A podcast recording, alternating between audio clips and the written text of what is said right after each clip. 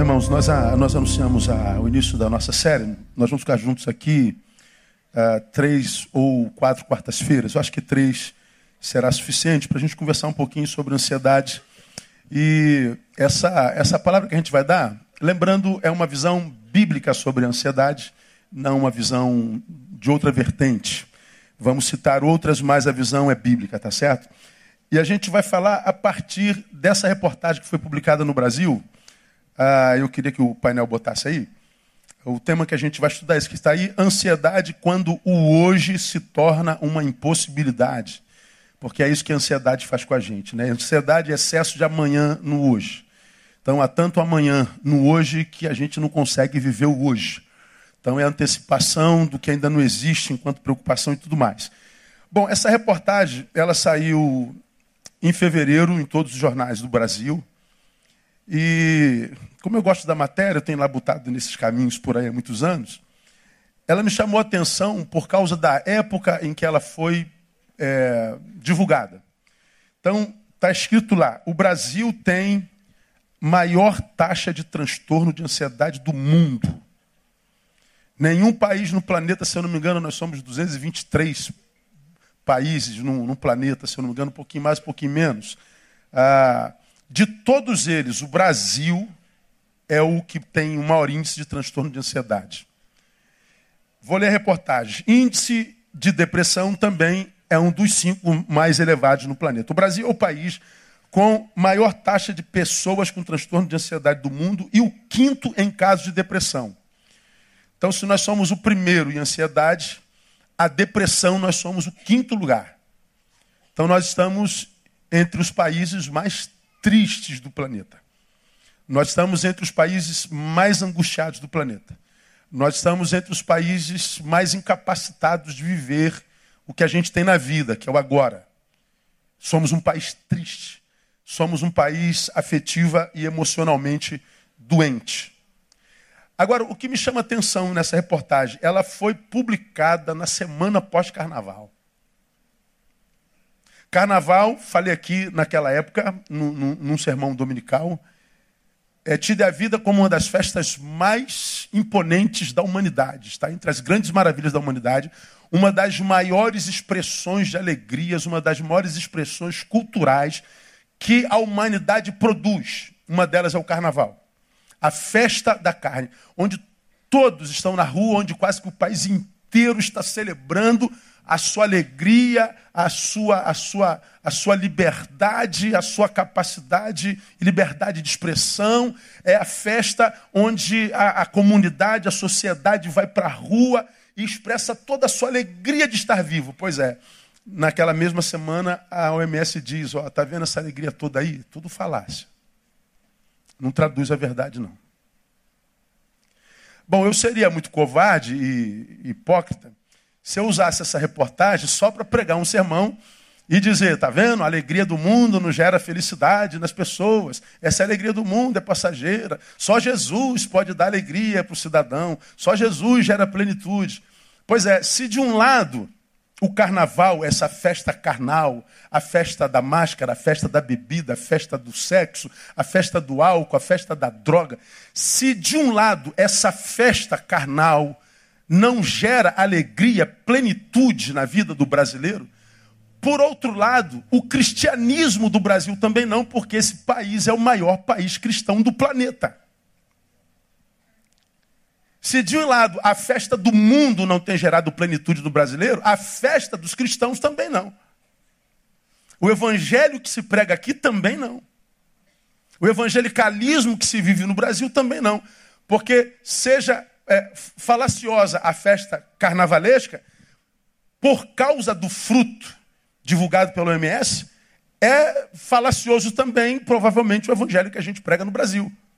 Porque não tem gerado plenitude na vida dos, dos cidadãos brasileiros. Somos o maior país cristão do mundo. Ou seja, somos no mundo o país que mais diz: seguimos a Jesus, vivemos a Sua palavra, vivemos a qualidade de vida do Cristo. Ou seja, é discurso também, é falacioso. Nós somos um dos países mais tristes do planeta.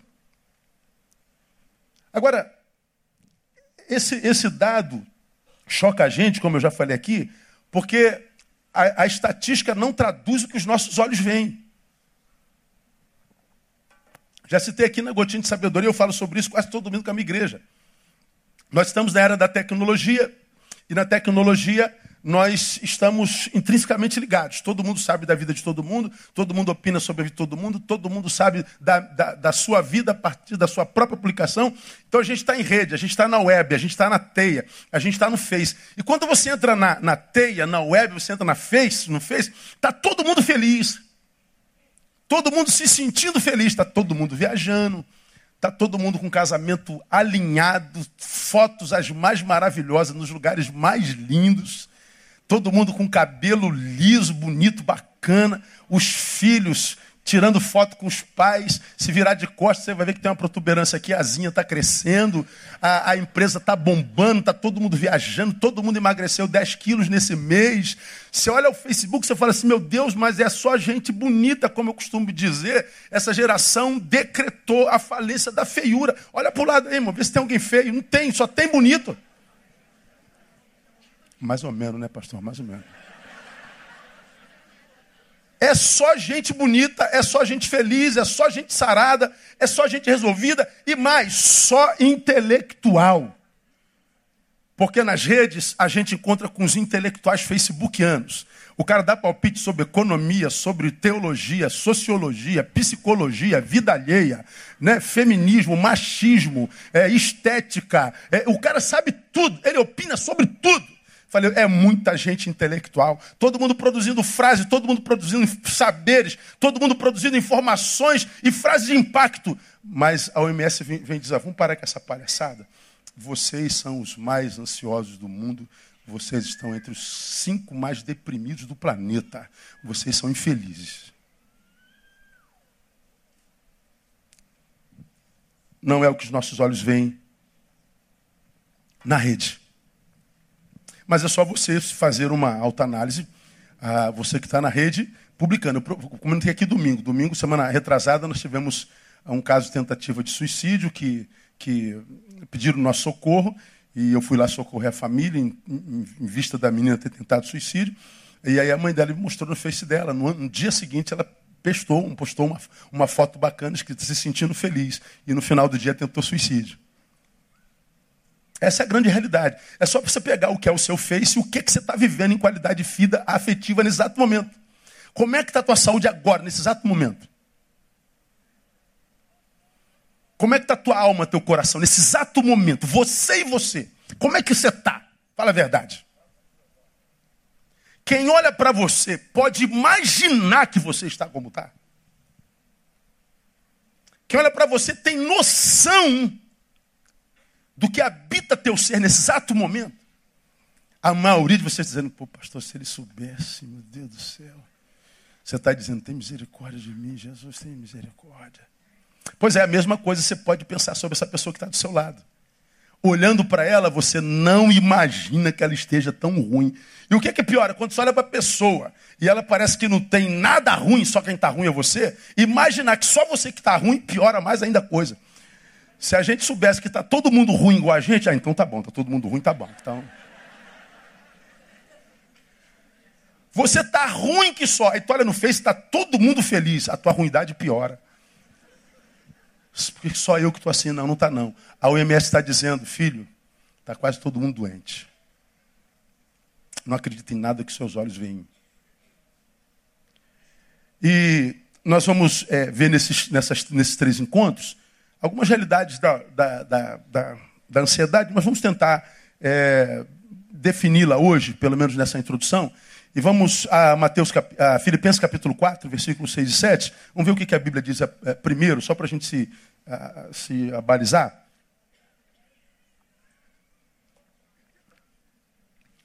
É, Filipenses 4, versículos 6 e 7.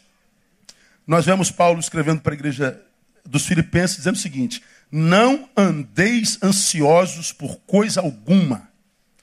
Antes em tudo sejam os vossos pedidos conhecidos diante de Deus pela oração e súplica com ações de graças.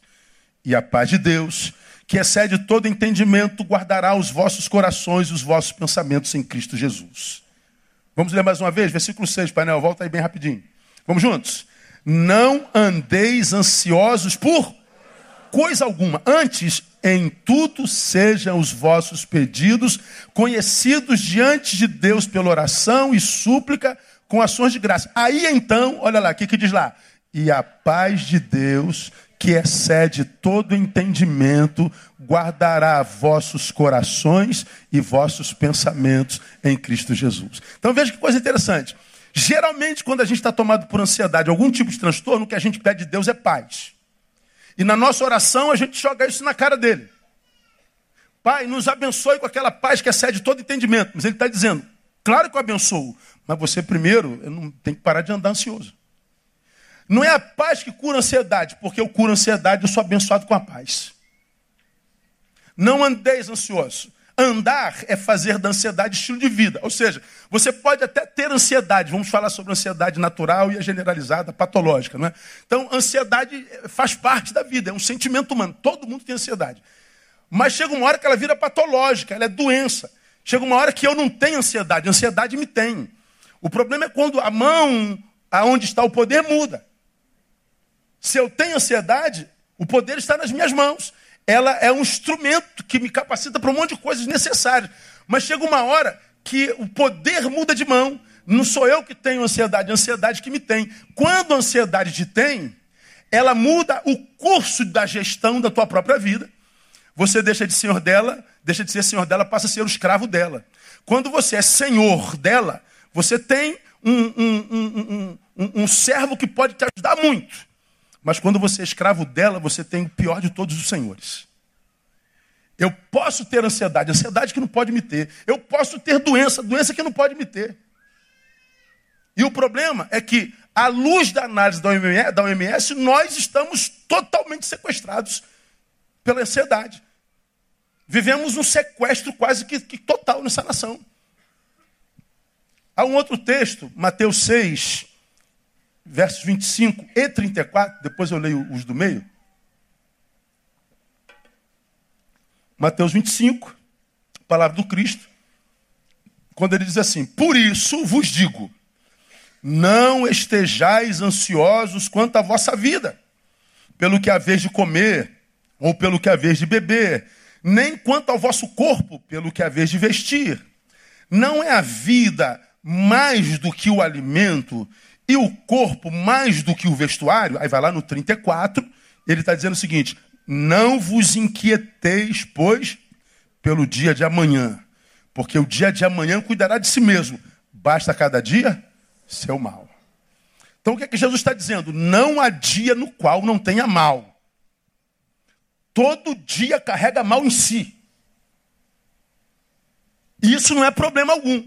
Qual é o problema? É quando você pega os maus, o mal dos amanhãs, e chafurda no mal de hoje. Quando tu pega o mal dos amanhãs e junta com o mal de hoje, você vive um mal insuportável. Você está vivendo um hoje que você não está aguentando. Chega uma hora que você não consegue curtir o hoje, porque você não está ali, você está sequestrado lá pelos amanhãs.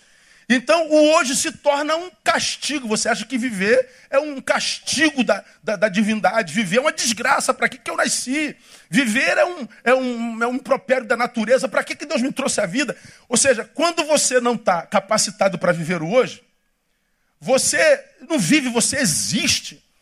E é, e é, completamente diferente da proposta do Cristo. Eu vim para que vocês tenham vida e vida com abundância. O rio de água viva vão fluir de dentro da gente. Agora, se eu trouxe um monte de amanhã para o hoje, eu estou carregando um fardo. Vamos imaginar que cada mal do dia seja um saco de cimento. Um saco de cimento jogar nas tuas costas, com algum esforço você leva. Agora, se pegar o saco de cimento de amanhã, o saco de cimento depois de amanhã, o saco de cimento do mês que vem, tu não vai aguentar, tu vai ser esmagado. A vida se torna tão maldita que o que acontece é que o homem começa a querer se livrar dessa vida. Está aí os números do suicídio no planeta. São 33 no Brasil todo dia.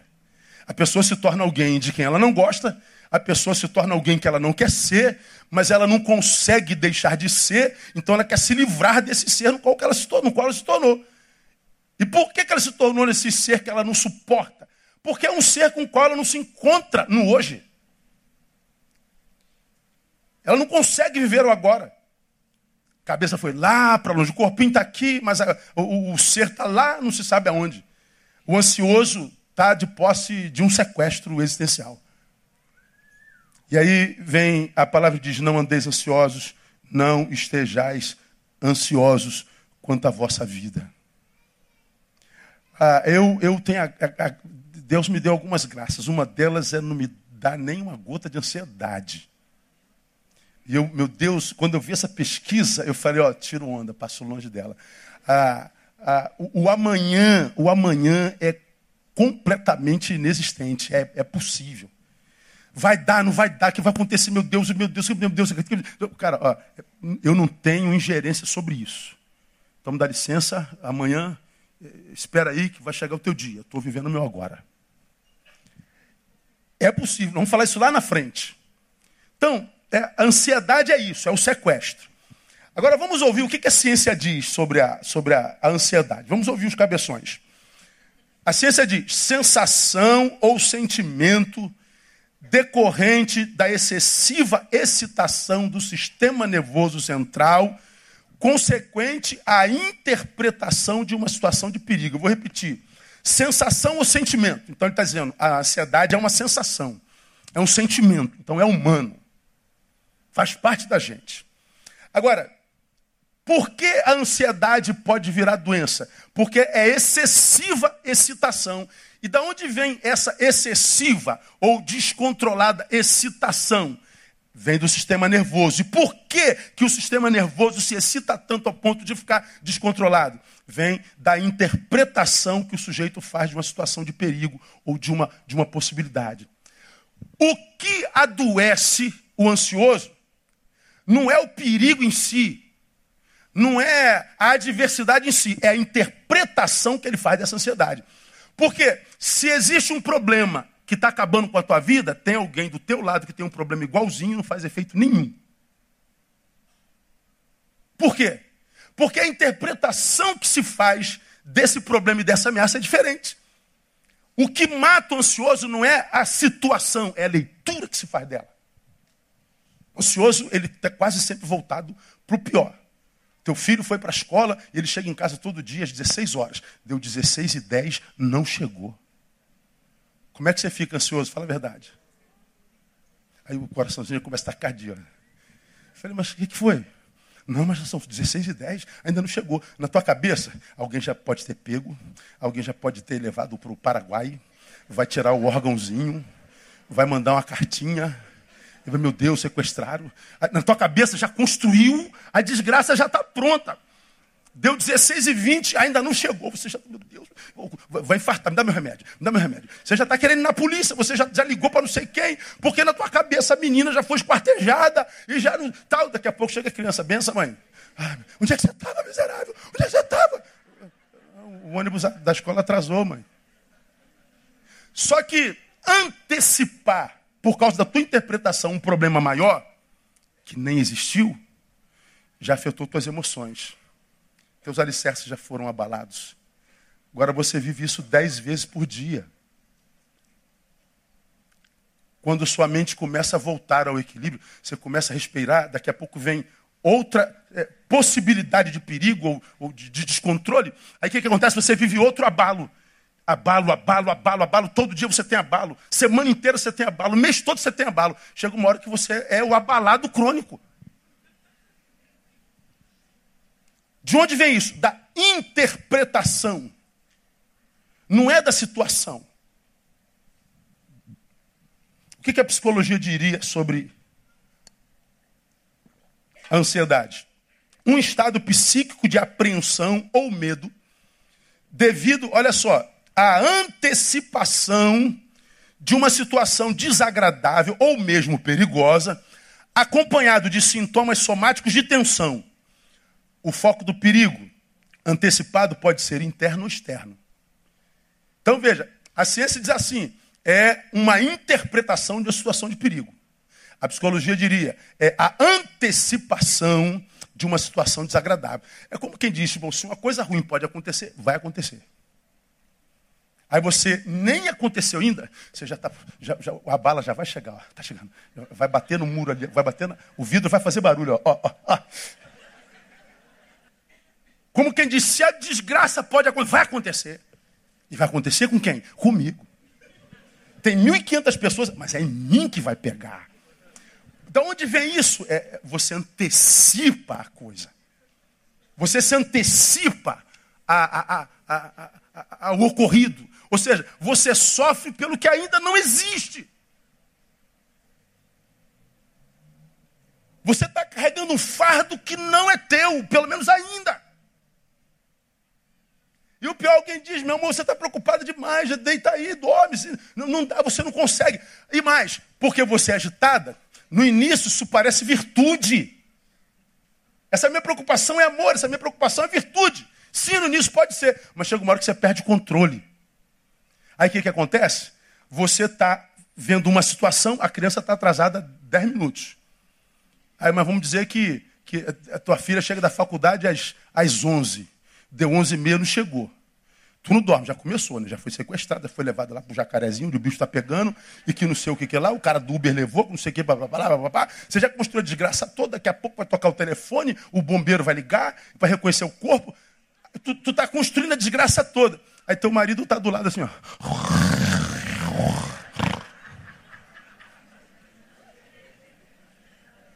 Aí tu olha pro teu marido roncando, o que, é que você sente por ele? Fala.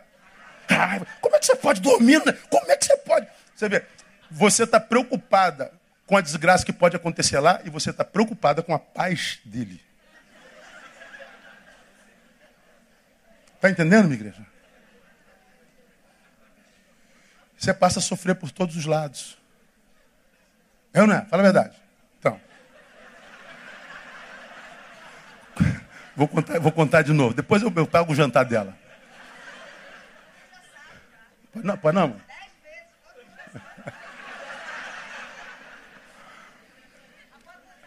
A filha, a filha da meia-noite não chega. Ah, tem uma filha muito dez. Aí a mãe é mãe. Tu imagina, se, tu imagina dois pais sem mãe? Tá maluco, cara. Tu imagina a vida sem mãe na vida, uma família sem mãe. É, é complicado demais. A mãe tem útero, né, cara? É, é, vê a coisa diferente da gente. Então, a filha chega tarde uma vez e eu, eu, eu tô babando, já estou no terceiro sono, quase virando sei lá o quê. A mãe está acordada. Aí levanta três horas da manhã, uma hora, aí ela está acordada. Está acordada ainda, amor? Está dizendo não chegou. Aí eu vou no banheiro. Aí eu volto, durmo. Pá. Eu levanto umas quatro vezes para ir no banheiro, para você ter uma ideia. Aí eu levanto Três horas. Está acordado ainda, irmão? Está dizendo que chegou? Não? Não. Eu vou no banheiro, durmo. Daqui a pouco levanta. Cara, como é que você consegue dormir? Tua filha ainda não chegou. Como é que você pode, cara? Tu não é pai, não, cara. Você, como é que pode um negócio desse? Isso dá divórcio, tudo. Você pensando o quê?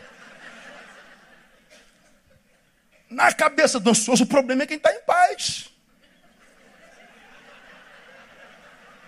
Tu tinha que estar igual a mim. Eu falei assim, meu amor, para que, que eu vou ficar acordado? Já tem dois, você e Deus já estão acordados. Já estão cuidando dela. O que, que eu posso fazer se ele ainda não chegou? Se tu fala um negócio desse, dá mais briga ainda. Hoje ela dorme. Eu a converti.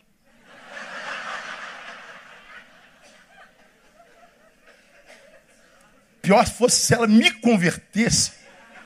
Porque o que, que eu posso fazer? Ou eu acredito que Deus cuida, que se eh, não, se, se, como é que diz lá Salmo 107? Se o Senhor não guardar a cidade em vão, vigia a sentinela. Se o Senhor não, como é o restante versículo? Se eu não guardar, é, então é isso aí, depois a gente vê. Esqueci o versículo.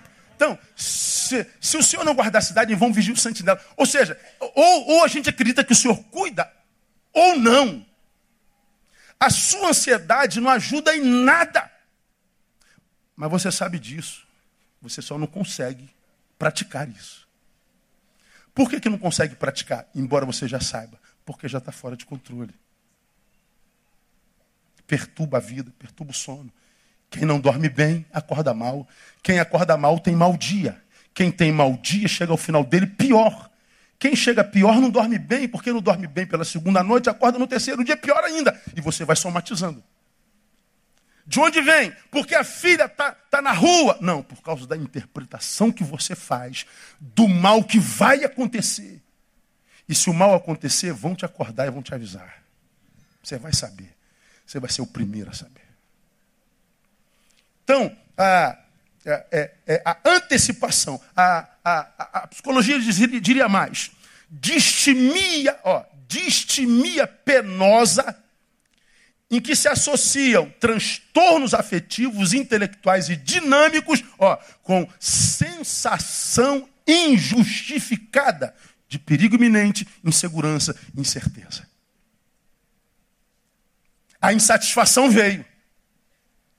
Mas por que, você está com essa, essa sensação de, de, de, de insatisfação, se ela é injustificada? É porque na minha cabeça o perigo já aconteceu, a insegurança cabe e a incerteza é a realidade. Agora, por que, que nós estamos tão ansiosos? Olha como é que está a economia do Brasil, olha como é que está a segurança do Brasil, olha como é que está a corrupção do Brasil, olha como é que está a impunidade no Brasil, olha como é que está a igreja no Brasil, olha como é que estão os casamentos no Brasil, olha como é que está o sujeito no Brasil. O que nos, nos, nos une em sentimento pelo outro hoje é medo. O outro que deveria ser amado é o outro que nós tememos. Você para no carro, no sinal. Se um cara para de moto do teu lado, pô, outro dia eu estava no, no, no carro, o vidro fechado, o cara conheceu o meu carro, eu estou parado, eu, de moto, ele bate, tu, tu, tu, tu. Eu falei, pô, eu já quase arranco o carro, mas tinha um carro na minha frente. Aí ele falou assim, pô, sou eu, pastor, desculpa aí, pastor. Eu falei, pô, brother, tu quer me matar, irmão? Pô, passa um zap para mim depois, de que me viu no, no, no trânsito. Agora no Rio de Janeiro, tu de moto, de capacete, todo de preto, bate no meu, no meu ombro, eu já estou esperando, perdeu. Que é a palavra comum a gente hoje, é. Ou só eu que sinto isso? Fala a verdade. Que isso? Então, é, é, é, é, não tem a ver com a coisa, tem a ver com a interpretação da coisa. Bom, a psicologia diz, é antecipação de situação desagradável. Ah, é a sensação justificada.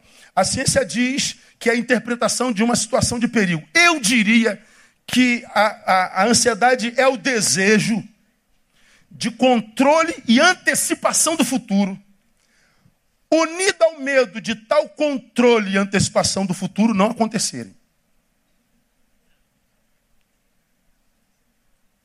Minha filha está fora. Tá, ah, se eu pudesse, eu iria lá, porque aqui eu não posso fazer nada, controlaria a situação e traria para cá. Ah, mas isso não dá. Meu Deus, eu vou fazer um, um, um, alguma coisa, vai acontecer na sexta-feira. Meu Deus, eu já estou lá na sexta-feira.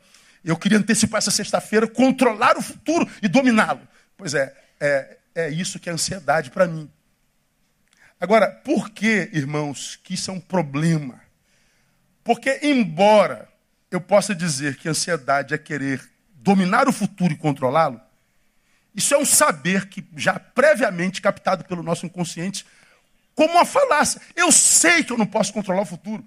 Eu gostaria muito, eu gostaria muito de, de mandar a sexta-feira para sexta-feira, mandar o, o setembro para setembro, mas eu não consigo, pastor. Então por que você está tão desesperado se você sabe que não pode lidar com os amanhãs? Ao saber de que você não pode, mas você não consegue não praticar tal saber. Pois é, Querer e não poder gera mais angústia. Então, o que de fato, irmão, ah, pode ser tido como resumo de, de ansiedade na prática? É o sentimento que, de qualquer forma, frustrará quem o possui. Não tem como ter vida plena não tem como ter vida equilibrada e satisfatória, uma vida que vale a pena ser vivida, se eu fui sequestrado pela ansiedade. Por que, que eu não posso passar sem frustração pela vida se a ansiedade me sequestrou? Porque se na ciência é uma interpretação de uma situação desagradável, na psicologia é a antecipação dessa mesma situação. E se o resumo ah, ah, é o desejo pelo controle da situação futura, como o futuro não pode ser dominado, porque ele não existe, O que é que sobra para o ansioso? Frustração mesmo. Ou a gente tem que ressignificar a forma da gente se relacionar com o futuro a partir da nossa relação com o presente, ou nós vamos continuar vivendo esse engodo de achar que nós temos poder sobre o amanhã. Ou nós vamos achar que nós temos mesmo o poder de fazer uma leitura exata do que o amanhã nos trará. Ou a gente vai continuar vivendo essa mentira de viver só felicidade nas redes e aos olhos alheios. Porque, meu irmão, quando a gente vive felicidade de verdade, felicidade não é ausência de problemas, não é ausência de adversidade. Felicidade é conhecer todas as suas tristezas. Viver plenitude é saber onde estão os teus vazios. Por causa disso, ter domínio sobre eles e saber quando eles estão fora de controle. Felicidade é essa capacidade de trafegar pela derrota e pela vitória, sem, quando perdendo, se tornar medíocre e sem, quando vencendo, se tornar soberbo. É não acreditar que você se torna naquilo que a situação que você vive no momento diz que você é. Porque eu tive uma derrota, eu sou um derrotado. Porque eu venci uma batalha, eu sou campeão. Não, eu posso ter vencido uma batalha hoje, mas eu continuo sendo derrotado. Daqui a pouco eu volto para o meu estado original. Eu posso estar caído hoje, mas foi uma casca de banana que apareceu na minha frente. Amanhã eu posso estar de pé porque eu sei em quem eu tenho crido. Então, felicidade é caminhar na vida, entendendo que ela é dialética, entendendo que é assim mesmo. Agora, se permitir pensar consciente ou inconscientemente que você pode dominar amanhãs, ou que você não possa deixá-los lá, também é equívoco. Então, irmãos, o, o que acontece é o seguinte, com ansioso de fato de verdade. A ansiedade é a perda da capacidade de se viver o hoje. A ansiedade é a incapacidade de se viver o agora. E o agora é tudo que a gente tem na vida. Eu e você não temos mais nada além do agora. É só isso aqui que a gente tem. E o agora é o quê? É o lugar onde Deus trabalha. Deus não trabalha no ontem, porque já passou. Deus não pode trabalhar amanhã, porque amanhã não existe. Então, quando eu olho a ansiedade na perspectiva científica, eu acredito que a, a questão é só biológica. Quando eu vejo na perspectiva psicanalítica, psicológica, acredito que ela pode ser psíquica mesmo, mas eu creio muito que as forças espirituais se aproveitam disso.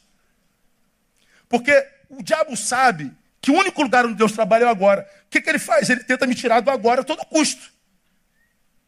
Vamos imaginar que, que, que fosse projeto de Deus de abençoar você com aquilo que você pede a Ele há tanto tempo, no dia 23 de agosto de 2017, que é hoje, e fosse projeto de Deus abençoar você às 9 horas e 14 minutos, que é exatamente agora. Aí Deus vem aqui agora para te abençoar, mas tua cabeça está lá na sexta-feira para saber se o pezão vai pagar ou não a segunda parcela. Aí você está aqui, ó, Deus está ministrando, você está aquele pezão desgraçado, tomara que aquele câncer dele volte. Tomara, aquele miserável. Deus escolheu te abençoar no agora, mas você está sequestrado por um rancor lá para trás. Se não é só para frente, para trás. Deus vem no agora para te alcançar. O que Deus tem para você no agora, quando Deus vem no agora, você não está aqui. Alguém viu o Neil aí? Ah, tá lá na sexta-feira, pastor. Vê se vai lá. Aí você vai passando pela vida frustrado com tudo e com Deus. Diz assim: te pedi tanto, Pai, que tu abençoasse teu servo. Você se irrita com o silêncio de Deus porque você acha que Deus não está vendo o que você está passando. Que Deus não é justo, porque se ele fosse justo, ele faria alguma coisa diante da dor pela qual você passa. Se Deus fosse bom, se ele existisse, ah, Deus se manifestaria, porque se fosse meu filho eu tivesse poder, eu interviria. Por que, que Deus não intervém? Pô, Deus já tentou mil vezes, você não está aí, cara. E o que Deus tem conosco é relacionamento. Deus não é subserviência é, é, existencial conosco, não. Ele não é nosso servo, não. Se é relacionamento, ele faz a parte dele nós fazemos a nossa.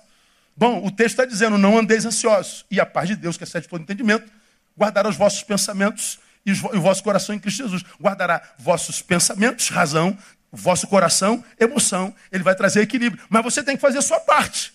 Você tem que fazer um choque de gestão. Você tem que mudar o poder. A mão no qual está o poder da gestão da tua vida. E o que a ansiedade faz? Ela nos sequestra E o que, que ela produz em nós? Essa incapacidade de viver o agora. Você está sentado com o amor da tua vida, mas você não está aqui agora. Tua cabeça está em outro lugar. E ó, eu vou falar sobre isso lá na frente. A tecnologia ajuda a beça a nossa doença. Porque a gente está almoçando. Eu e André estamos almoçando. Estamos esperando o prato vinho. Cadê o celular? Pega o celular. Ó, eu estou almoçando com a Andréia. Estou conversando com o Lindoval. O que foi, Lindoval? Não, faltou dinheiro aqui. Pô, brother, só liga para isso, cara, pelo amor de Deus. Ó, meu amor está ali, ó. A gente nem olha no olho do outro. Tem quatro sentados à mesa, ninguém conversa.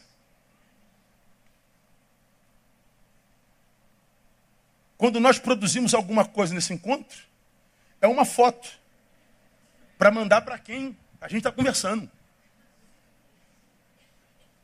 Aí você vai almoçar com o amor da tua vida, está jantando lá naquele restaurante, o Gabiano Restaurante da Barra. Vou fazer uma propaganda pro cara, né? o cara está abençoando a gente. Tomando aquela, comendo aquele peixe maravilhoso, tomando aquele, aquele aquela Coca-Cola com limão. Né? É ou não é? É. Então, tu está ali sentado à mesa com teu amor. E você está dividindo esse agora, apaixonado, cheio de amor, com gente da tua rede que você nem conhece. Está dando ao estranho que dá o teu melhor amigo, o teu amor, o teu eu outro. Gente que está na tua rede, que sabe da tua vida, que você nem sabe quem é. Nunca viu. Mas você está com ele aqui na mesa. Você está com ele aqui na cabeça. O que você está fazendo é não viver o agora. Nós andamos de cabeça baixa. Cabeça baixa. A gente não tem mais contato com o belo. A gente não vê mais o que é bonito. A gente não, não, não tem contato com, com gestos de solidariedade. A gente não tem contato com superações. Porque a gente está sequestrado. E a humanidade só se mantém no encontro com outros humanos. Só humanos fazem manutenção de humanidade em nós. Como nós não temos mais relações humanas, são tecnológicas, nós estamos nos desumanizando. Porque me desumanizo, perco capacidade de gestão humana. Como eu tenho empregado esse Brasil afora, eu sou de uma geração, estou terminando, em que todos nós tínhamos apelido. Minha igreja ouviu isso desde de sempre. Quem tem apelido aqui até hoje? Apelido, quem tem apelido? Levanta a mão bem alto, bem alto. Oh, quase todo mundo. Qual é teu apelido, varão? Hã? Rosinha? Ô, oh, glória! O cara tem que ser macho para ter um apelido desse. Tem capoeirista aqui? Quem é capoeirista aqui? Tem algum capoeirista aqui? Tem. Na capoeira todo mundo tem apelido, não tem, nego? Todo mundo tem apelido. Tu anda no meio da capoeira, ninguém sabe o nome de ninguém e você convive com ele 20 anos. E nós somos uma geração onde todo mundo tinha apelido. O meu era espingarda. Era muito grande, curvado, magro. Eu tenho 1,85m, casei com 61 quilos, imagina isso. Hoje eu peso 92. Eu era, eu era, se dar para dobrar e botar no bolso. O meu apelido era espingarda. Problema nenhum. Todo mundo, o neguinho era neguinho, o gordinho era gordinho. Agora hoje tu chama o neguinho de neguinho, é bullying. Chama o gordinho de gordinho, é bullying, ele adoece. Ele corta o braço. Quer morrer, o pai vai brigar. Ó, oh, vim aqui brigar porque chamaram meu filho de neguinho. Chamaram meu filho de gordinho. Meu Deus, não é não?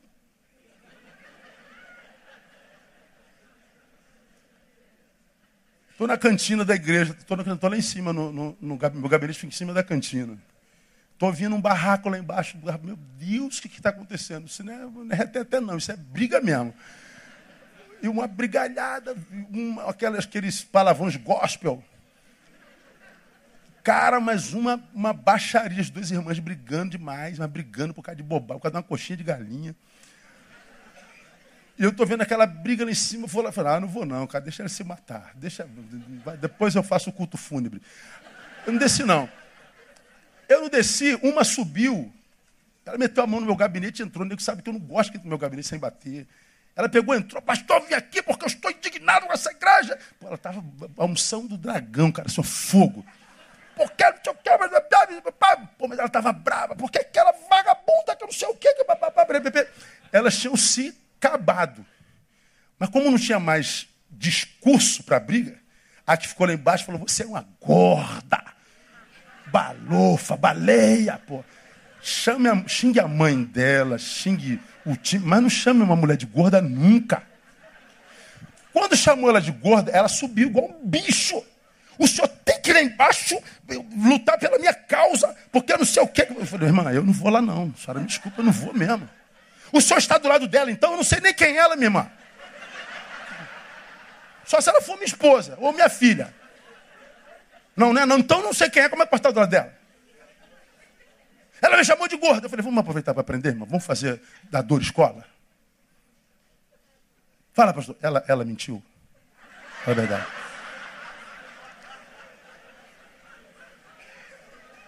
Como pode, pastor? Eu falei, olha só, irmã. Quer tirar o poder da boca do inimigo? Não dê bala na agulha. Emagreça e joga na cara dela.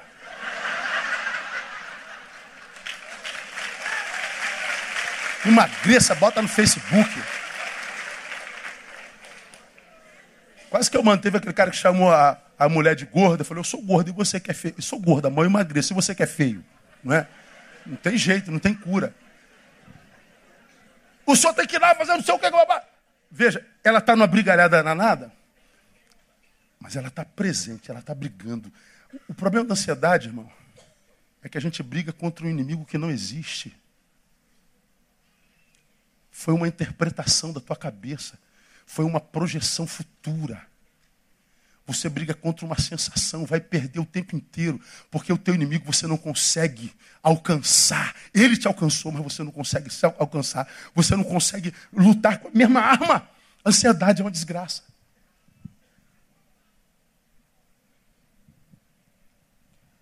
Ele, ele nos toma do agora. Agora, por que que eu digo que a ansiedade nos tira do agora, porque há um, há, um, há, um, há um, versículo bíblico de um outro contexto, mas que pode encaixar aqui, onde Jesus, quando perguntam para ele quando seria a vinda do Filho do Homem, Jesus responde assim: A vós não vos compete saber os tempos ou as épocas que o Pai reservou à sua própria autoridade. Eles perguntam sobre a volta de Jesus. Jesus dá uma resposta genérica, aliás, ampla. Estações e época não é da tua laia, na tua gestão. A única coisa que te diz respeito é o agora. Estações, épocas, tempo não é da tua gestão. Isso é comigo. Aí quando Jesus fala assim, irmãos, não andeis ansiosos, ele sabia o mal que isso podia gerar em nós. E ele sabia que isso não podia ser curado, porque a questão é que a luta contra o inimigo invisível, que é o tempo, e contra o qual nós não temos gestão nem poder. Então a gente precisa estudar isso. A ansiedade é, é natural, ela é útil ao ser humano. Por exemplo, você vai fazer uma, uma, uma entrevista amanhã, cara, você já está aqui, meu Deus, como é que vai ser?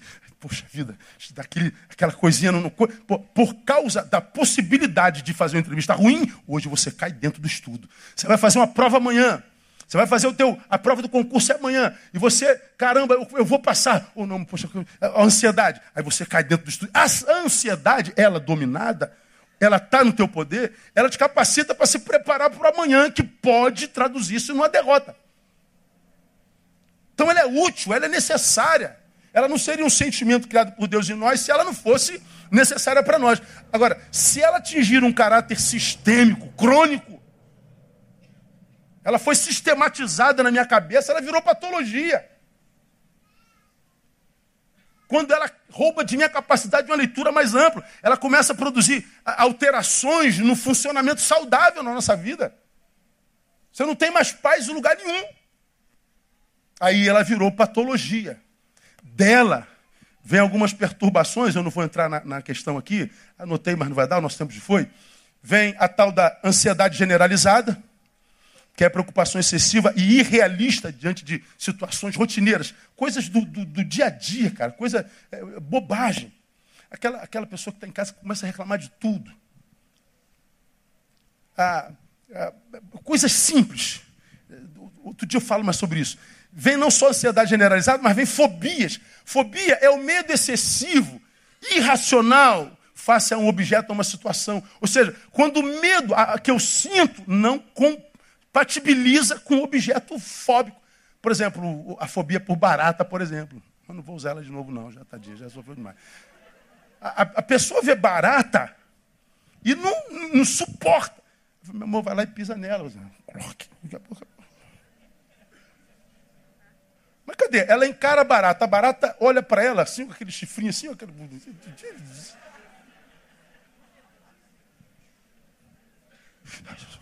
Vai, pisa nela, é só um pisãozinho. Não, o medo é tão grande que sai correndo, desmaia. Ou seja, o medo produzido pelo objeto fóbico não condiz. Se você estivesse diante de uma onça pintada, de um leão, tudo bem. De um jacaré, não, não, dá. Transtorno de pânico são aqueles ataques intensos de medo e terror associados à sensação de morte, que é uma, uma, uma epidemia é, mundial da falta de ar. A gente não consegue. A vontade é de sair correndo para onde não interessa, eu só quero sair daqui. Qual a ameaça? Não tem ameaça real. Mas a sensação é de que eu vou morrer nesse instante. Eu perco o controle das minhas, das, da, da minha respiração. Eu tenho palpitações, eu tenho sudoreses. Eu não tenho controle. É onde a ansiedade vai dando, é o que a ansiedade vai produzindo. Transtorno obsessivo compulsivo, o famoso toque. Daqui a pouco você começa a com as mãos. Lava a mão 35 vezes por hora. Tu sai do banheiro, vem para cá, volta para lavar. Não, já acabou de lavar, irmão. Essa tampinha ela tem que ficar aqui. Se alguém bota aqui, acabou o dia, acabou. Você, você passa pela rua, valendo todas as, as palavras de trás para frente. Você conta tudo que vê. Você senta aqui na igreja, vai contando as cabeças na tua frente. Ó. Tem 120 pessoas na minha frente. Conta tudo. É, é uma, uma, loucura. São, são estoques. Isso tudo vai sendo descadeado por quê? Porque você já foi sequestrado, você já não tem controle. Teus afetos vão todos saindo do lugar. Você pode adoecer completamente. Os transtornos, os transtornos modernos estão aí. Então, a pessoa que chegou a esse nível aqui deve buscar tratamento médico psicoterápico urgente.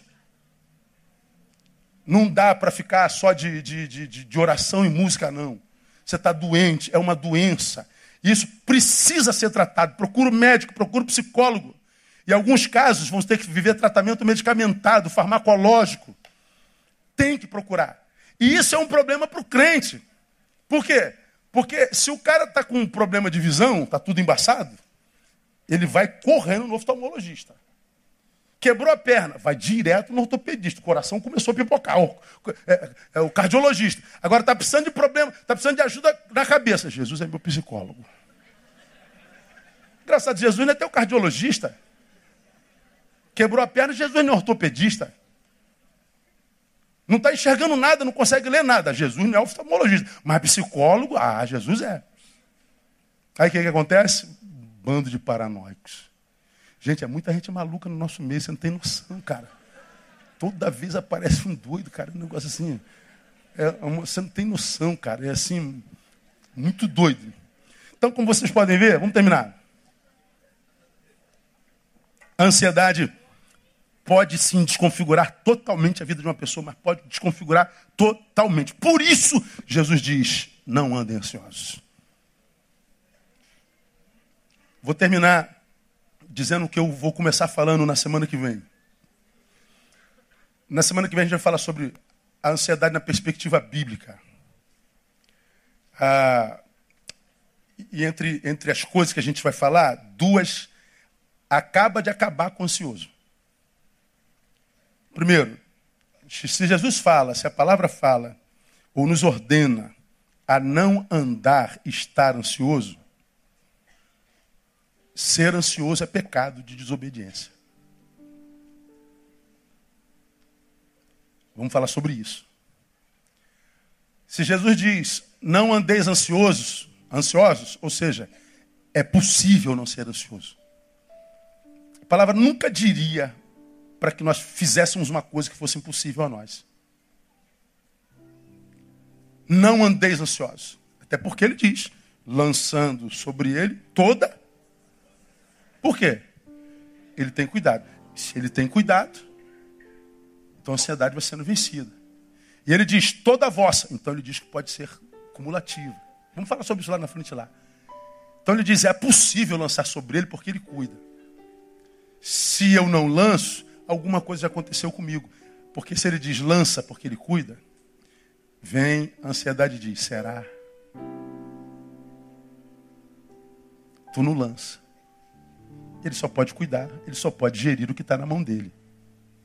Então nós vamos começar, nós vamos passear pela Bíblia, vamos chegar em Filipenses capítulo 4, vamos ver o texto todinho. Porque quando ele diz não estejais ansiosos, ele fala um monte de coisas antes, um monte de coisas depois. É um conjunto a obra, entendeu? Então, não é utopia, gente. Você pode viver saudável. Você pode ter doença sem ser doente. Não, eu não tenho uma doença. Aliás, não, eu tenho uma doença, mas essa doença não me tem. É por isso que você vai visitar a irmã, que está com câncer terminal lá no INCA, você chega lá para abençoar ela, que te abençoa. Ela tem câncer, mas o câncer não a tem. E você sabe, meu Deus, essa mulher vai morrer daqui a três dias disso médico, mas ela está aqui cantando louvor a Deus. Como é que pode, irmã, da onde que vem essa alegria, essa paz? Essa paz não se explica não, ela se vive. Ela excede todo entendimento. Tenta explicar não, brother. Só se você viver para entender. Por outro lado, você vai na casa do outro que está com gripe. Como é que você está, irmão? Estou morrendo como quem está com câncer no pulmão e está morrendo. Por que, que um tem unha encravada quer morrer, o outro tem câncer e está vivendo cada segundo? Por que, que um nunca conheceu o pai, nunca foi chamado de campeão, nem disse que foi amado, mas ele se ama a ele superou a ausência do pai e da mãe. E ele é um homem de Deus e vive uma vida maravilhosa. O outro foi amado pelo pai, babado pelo pai, babado pela mãe, não vale nada. É por causa da interpretação que faz da vida. O problema não é o problema, é a visão que temos dele. O problema não é o problema, é a forma como o problemático o enxerga. O problema é de visão, é de diagnóstico. Agora, se o meu Cristo, teu Cristo, nosso Cristo diz que você pode não andar ansioso. Você que está aqui é ansioso. Recebe essa palavra como do amor do teu Deus. Diga para ele, Deus, hoje eu começo, começo a ressignificar a minha, a minha gestão. Venha nas outras quartas-feiras. Vamos mostrar algumas coisas claras. Estão aqui na Bíblia, desde que a Bíblia é Bíblia simples. Coisas simples. Que você vai ver que há casos que eu preciso sim do tratamento médico e do, do remédio. Há casos que eu não preciso, não. Há casos que é problema de gestão mesmo. Por isso a Bíblia diz: examine-se, pois, o homem a si mesmo. A gente tem que se examinar o tempo todo. Quando Jesus diz que para segui-lo deveríamos negarmos, ele está dizendo porque o teu pior diabo é você mesmo. O, aquele lado do inferno você já venceu, ele já está debaixo dos seus pés. Mas esse teu eu aí, se ele interpretar a vida errada, se ele fizer leituras erradas, ele acaba com a tua vida, fazendo com que nem me seguir seja uma coisa que vale a pena. Então, antes de me seguir, negue-se a si mesmo. Porque ele sabe o perigo de um eu doente, mesmo quando esse eu está na presença dele. Então você pode ser saudável, porque para isso nós fomos chamados, nós fomos, fomos selados, para isso nós fomos vocacionados e salvos. Problemas sim, adversidade sim, ter doença sim, não ser tido por ela e viver a vida até o fim da vida. Nunca morrer antes da morte chegar. E a gente vai transcender a tudo isso que a gente está vendo acontecendo nesse país, nesse planeta, porque nós estamos piorando muito a cada manhã. Nossa destruição, a nossa derrocada, a nossa desumanização é célere. Caminhamos como alvos na rua, como quem primeiro defunto será o meu, ou o próximo, todo dia morte. Abraão me mandou os dados dos homicídios, ele trabalha num lugar que ele tem esses dados todos lá, foi publicado essa semana. Vamos orar, vamos embora. Ele falou, meu pastor, olha esse, Olha esses dados aí. Ele já mandou os dados dos homicídios ah, desse, desse ano. Ó, o país se aproxima da marca de 28 mil homicídios em 2017. 28 mil. Ano passado foram 165 mil por 165 homicídios por dia. Só mortes produzem morte. Um ser vivo não produz morte. O cara para chegar a matar já morreu há muito tempo. E até a gente chegar à morte biológica já morreu tudo dentro de nós. Nós servimos ao Deus da vida que diz: Eu vim para que vocês tenham vida e vida com abundância. Que o Senhor te sare a partir dessa noite. Que o Senhor te dê vida abundante. Que o Senhor te dê saúde e te dê graça para superar o que tem roubado você do agora. Vamos ficar em pé. Vamos embora para casa.